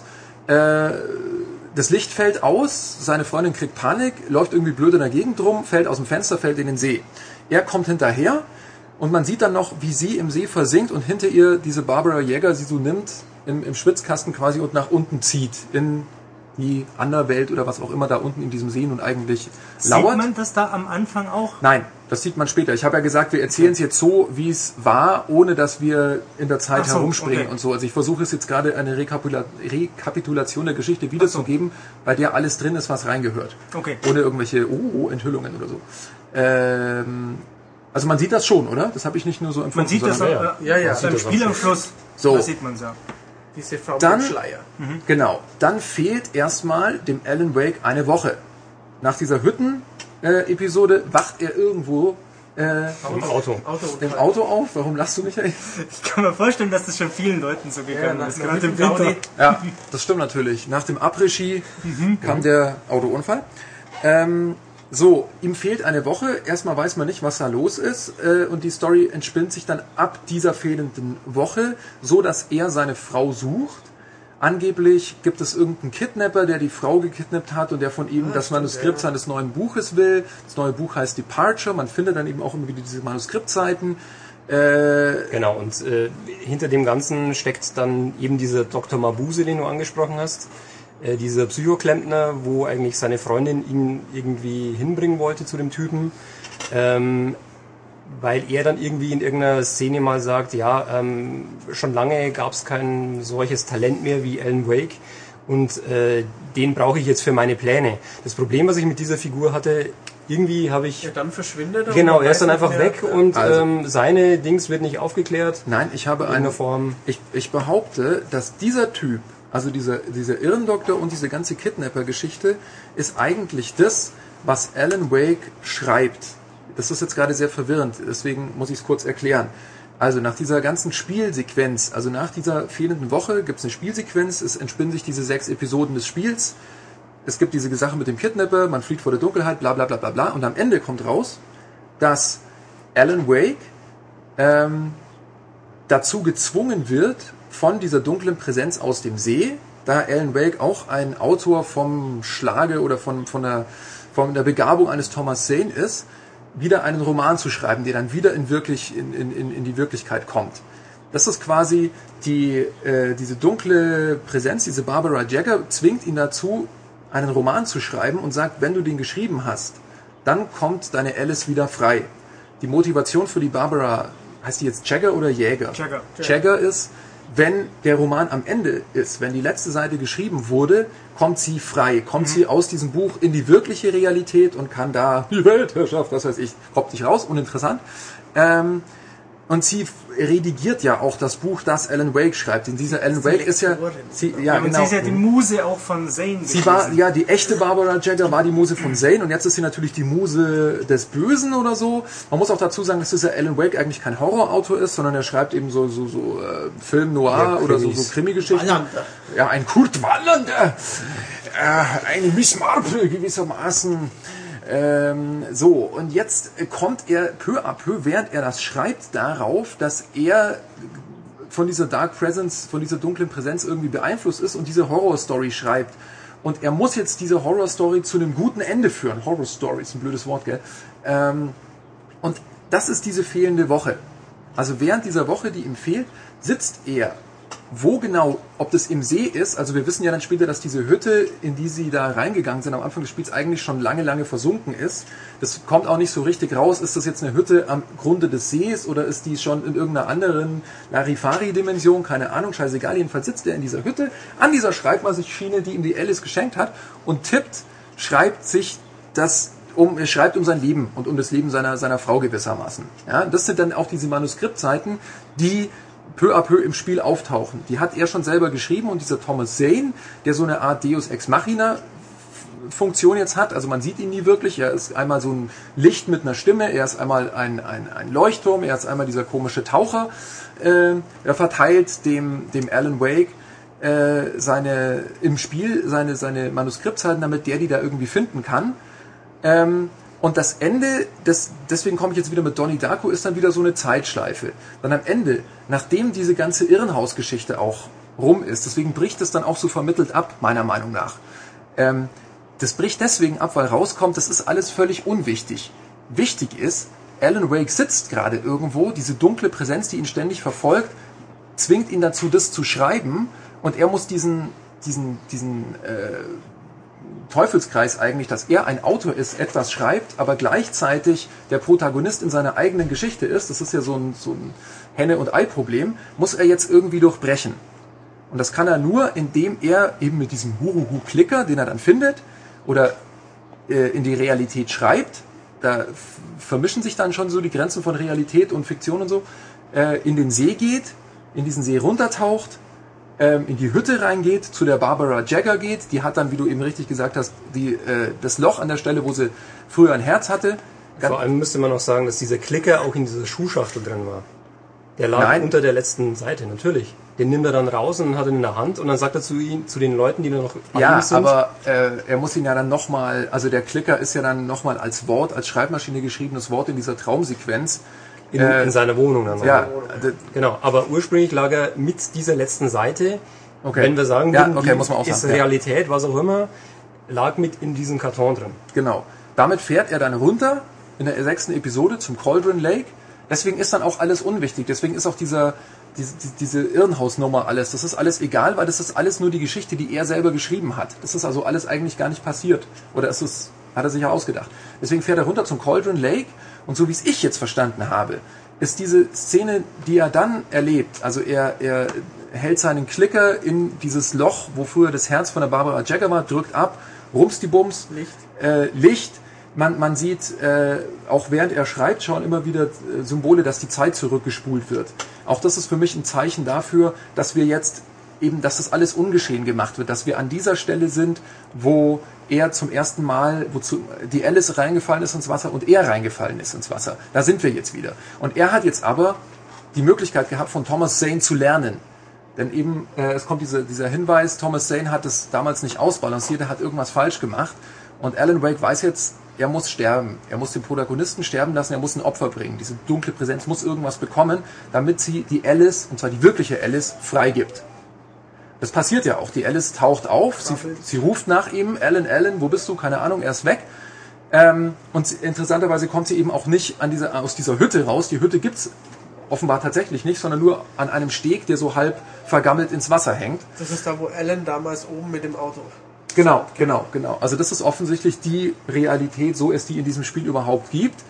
Ähm, und jetzt ist die große, große Frage, wo ist Alan?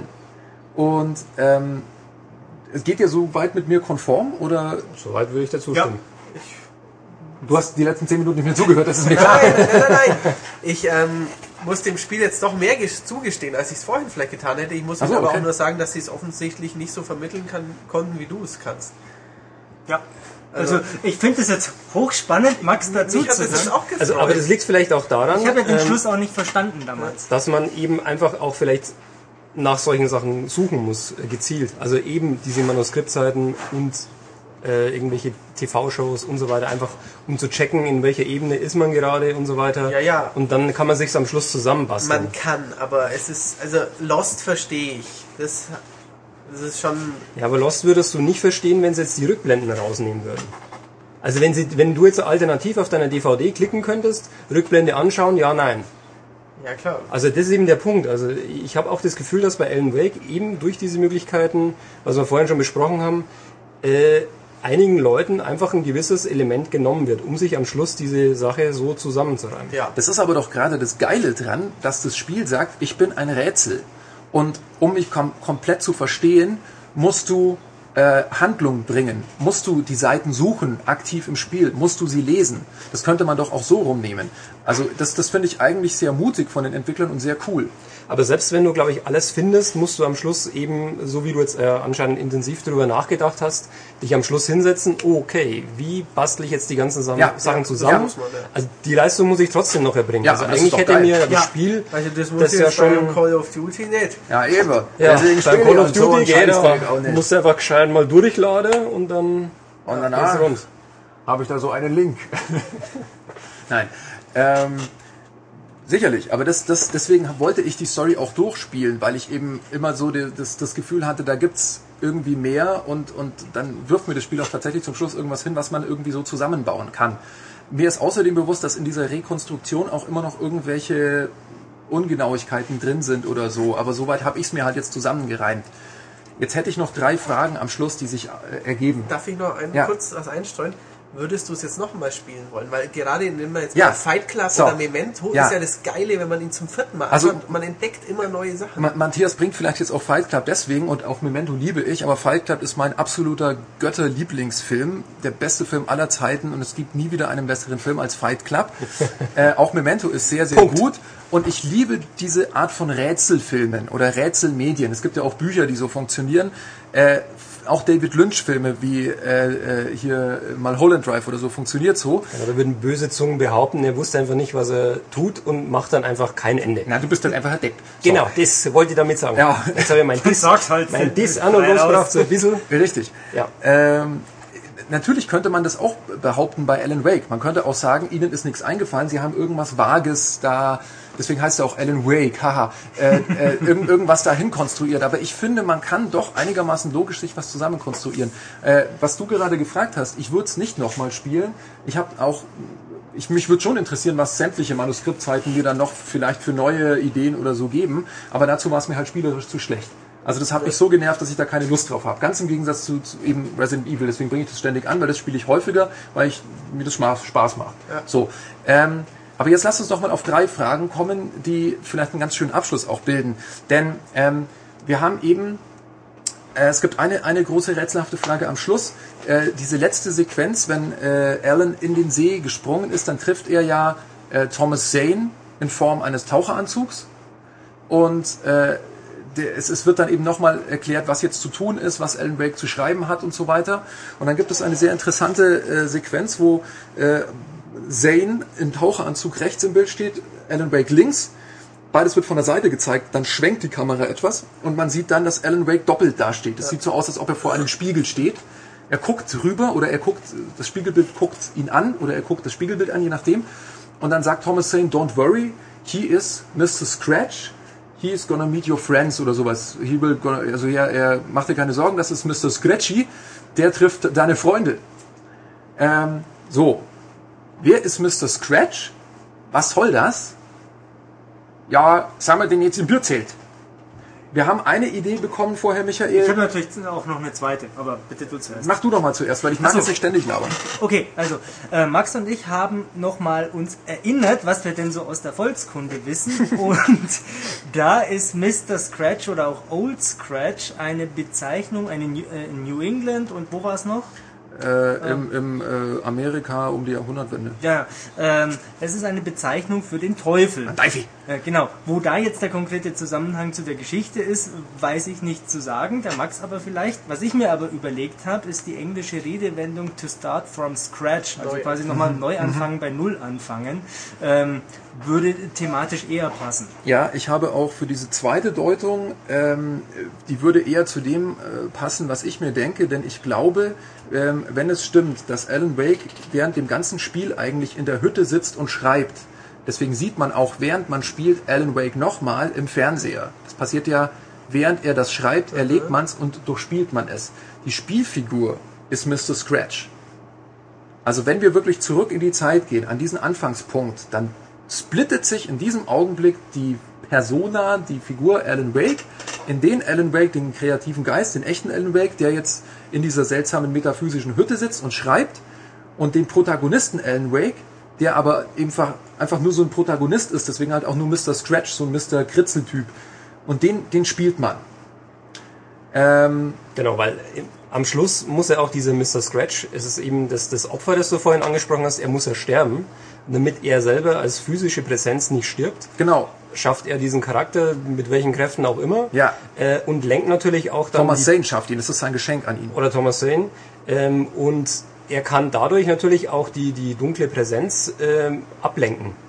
Von dem, Genau. was er eigentlich in der Realität macht, nämlich er bastelt sich ein eigenes Ende, Genau, schreibt sich da ja. raus und äh, verbannt die dunkle Präsenz dorthin, wo sie hingehört. Oder auch nicht. Oder auch nicht. Denn jetzt äh, gibt's noch was zu Mr. Scratch, sonst würde ich nämlich gleich zum nächsten kommen. Nee, kommt zum nächsten. Der vorletzte Satz, glaube ich, ist, äh, Alan Wake sitzt eben in seiner komischen Hütte. Man sieht draußen durch die Fenster, glaube ich, nur so, so schwarze Dunkelheitsfetzen rumfliegen. Also wo diese Hütte ist, ist einfach nicht klar. Und er schaut auf und er sagt, das ist kein See, es ist ein Ozean. It's not a lake, it's an ocean. Das ist seine, seine letzte Erkenntnis, muss man eigentlich sagen, bevor es das Spiel dann mehr oder weniger alleine lässt. Ähm, jetzt hatte Olli da eine ziemlich lustige Erklärung dafür. Ja, die lustige Erklärung ist, äh, der Typ, der bei dem Spiel Alan Wake die, die Story geschrieben hat, ähm, der heißt Sam Lake. Und ähm, natürlich ist es ja auch irgendwo seine Story, die er da geschrieben hat für das Spiel. Und jetzt sagt er am Schluss, also der Protagonist, ähm, zumindest im Englischen, it's not a lake. Also es ist kein Wildgruber, Ja. äh, sondern ein Schmied, übersetzt, übertragen. Oder noch besser, eine Oder- Mixtur aus ganz vielen, deswegen ein Ocean. Genau, ein, äh, ein Wikipedia. Ja, genau. So. zum Beispiel. Also er hat sich aus allen möglichen Sachen irgendwas zusammengeklaut und es ist nicht sein Werk, sondern es ist einfach ein Konglomerat aus geklautem Material. Was wir vorhin schon gesagt haben. Potpourri. Ein Potpourri, Amalgam. Ein Genau. Charivari. Genau. Ein Buffo. Äh, quasi aus äh, diesen popkulturellen Anspielungen aus Film, äh, Fernsehen, Büchern und so weiter. Ja. Was, was durchaus, also man, es kann ja sein, dass dieser Satz einfach mehrere Bedeutungen hat, weil ich Genau. finde Du diese hattest ja auch eine nette schön. Erklärung dafür. Ich hatte die Erklärung, dass es einfach ähm, der klassische äh, Satz am Ende einer Geschichte, die weitererzählt werden soll, ist. Ähm, bis jetzt war der, die Heimstatt oder auch selbst die böse Präsenz dieser See oder sie wohnte im See oder sonst was.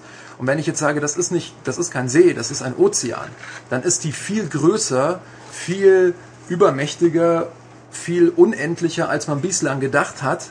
Und ähm, auch wenn man eben diese Barbara Jagger jetzt besiegt hat, ähm, sie wird wiederkommen. Und das ist Bleiben ja noch viele Geschichten. bleiben noch viele Geschichten. Das ist ja dann auch das, was man im Abspann sieht. Es gibt eine neue Lamp Lady, die dann, das ist ja dann diese Rose, die dann zwischendrin auch ein bisschen einen Dachschaden bekommt, weil sie von dieser Barbara Jagger irgendwie äh, gebrainwashed wird, äh, die dann auch wieder mit einer Lampe rumsteht und dumm ausguckt und hinter ihr steht in im Dunkeln und auch so in diesem Farbschema, wie eigentlich Alan Wake dann später in seiner Hütte auch hat, dieser Agent Nightingale. Also vielleicht ist er jetzt der, das, der neue Wirt dieser Dunkelheit oder so. Keine Ahnung, kann man nicht sagen. Auf jeden Fall, man hat das letzte, was man von diesem Agent gesehen hat, ist ja, dass die Dunkelheit ihn durch die Tür reißt.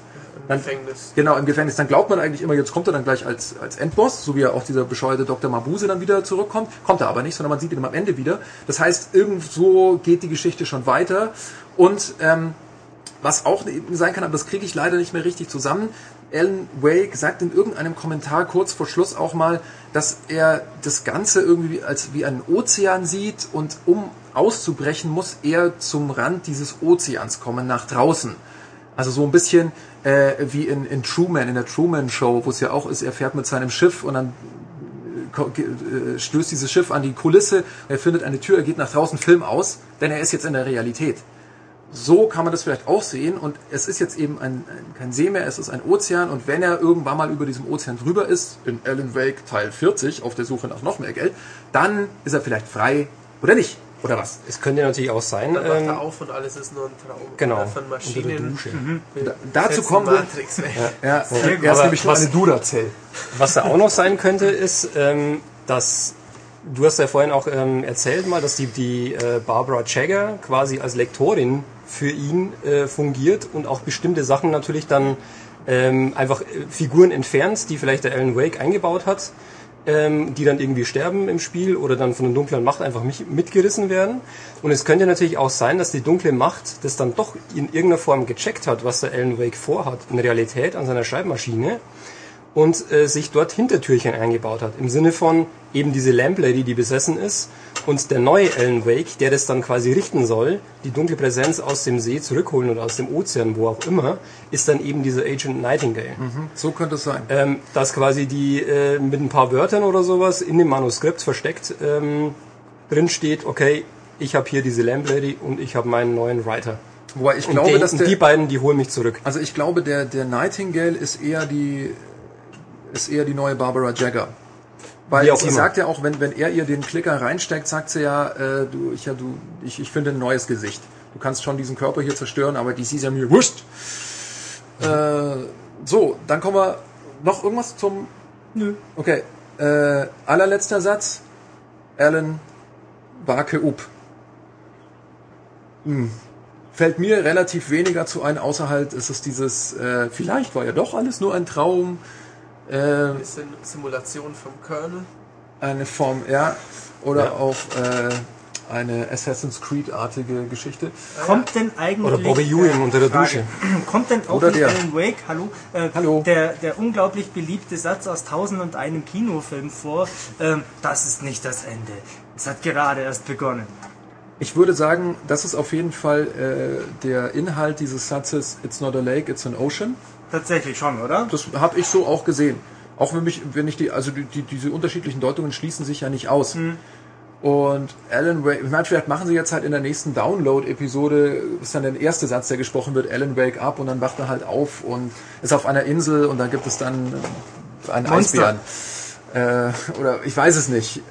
Also da, mh, ihr hattet doch auch irgendwie gemeint, in, in diesem Silberbergwerk hört man auch schon Alan Wake up und ich bin mir eben nicht mehr sicher, ob das einfach nicht nur Alan und nicht Alan Wake up Ich hieß. glaube, es, äh, sie sagt dort schon, also seine, seine Freundin Also man, Alan hört, Wake Up. man hört ihre Stimme ein paar Mal. Ja, ja, da hat er doch Kopfschmerzen und bricht so halb zusammen.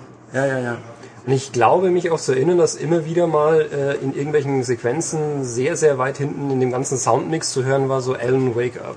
Ich bin mir nicht mehr hundertprozentig sicher, aber über Kopfhörer, ähm, vielleicht habe ich es mir auch eingebildet in dem Moment, vielleicht habe ich auch nur geträumt, dass ich... Mittelklasse-Anlage. Äh, genau, zum Beispiel, um das nochmal zu zitieren. Ähm, ich bin mir auch nicht sicher, was ich von dem Ende halten soll. Könnte natürlich auch sein, dass es einfach, sie mussten das in irgendeiner Form machen, weil sie ja, glaube ich, von Anfang an irgendwie mit diesen, diesen Alan Wake und mit diesem Wake Up und so weiter, mit dieser äh, Anspielung da gespielt haben, in Trailern oder in, in irgendwelchen Präsentationen und so weiter. Ja, ich meine, es gibt jetzt ja auch Schlechteres. Also ich fand es jetzt nicht. Äh, Ich hätte es geiler gefunden, wenn es eben mit diesem, mit diesem vorletzten Satz aufgehört hätte, Ja, das gesamte Spiel. ja, ja. Wäre es nur ein Stück cooler gewesen. Ja, 4% mehr Spielspaß. Für einen Satz. Ja, Gut, dann habt ihr jetzt auch noch einen Einblick in das M-Games Wertungssystem. Bekommen. würfeln wir nicht immer? Ähm, Nur bei Nee, nicht mehr. jetzt zu viel verraten? ja, ich dachte, wir befragen die Old Gods of Asgard. Könnten wir auch machen. Ja. Okay. Ähm, sonst noch irgendwas? Nö. Nee. Ich bin hat- zufrieden. Ich kann jetzt eher abschließen mit dem Spiel Alan Wake. Hast du denn jetzt noch was dazugelernt? Ja. Bereust du es, dass du jetzt die Seiten nicht gelesen hast und Nein, nicht die aber Sachen ich, angeguckt ich bereue hast? es nicht mehr, das Spiel gespielt zu haben. Das ist doch schön. Vorher hätte ich gedacht, ah ja, nee, nee. Ich habe jetzt nicht braucht. Ich habe es ja bloß gespielt, damit ich hier mitreden kann, aber ich bin jetzt zufrieden und, und ich habe Hunger. Ein, ein Ist besseres doch schön. Schlusswort kann man sich nicht denken. Ich hoffe, wir haben dem einen oder anderen Spieler vielleicht einen Anstoß gegeben, wie er mit dieser Geschichte äh, umzugehen hat. Wir sind auch sehr gespannt auf eure Deutungen. Also mailt uns gerne zu. Ähm, widersprecht uns oder äh, gebt eure eigenen Ideen ab. Äh, Genau, Mailadresse wäre in dem Fall leserpost.maniac.de, findet ihr auch im Heft. Genau, das wird dann äh, von Michael redigiert. Nein, aber äh, ja, wir Von sind Barbara wird es dann vom redigiert. Barbara. Wir sind sehr, sehr gespannt und äh, hatten viel Spaß. Bis zum nächsten Mal. Tschüss. Wiederhören. Tschüss.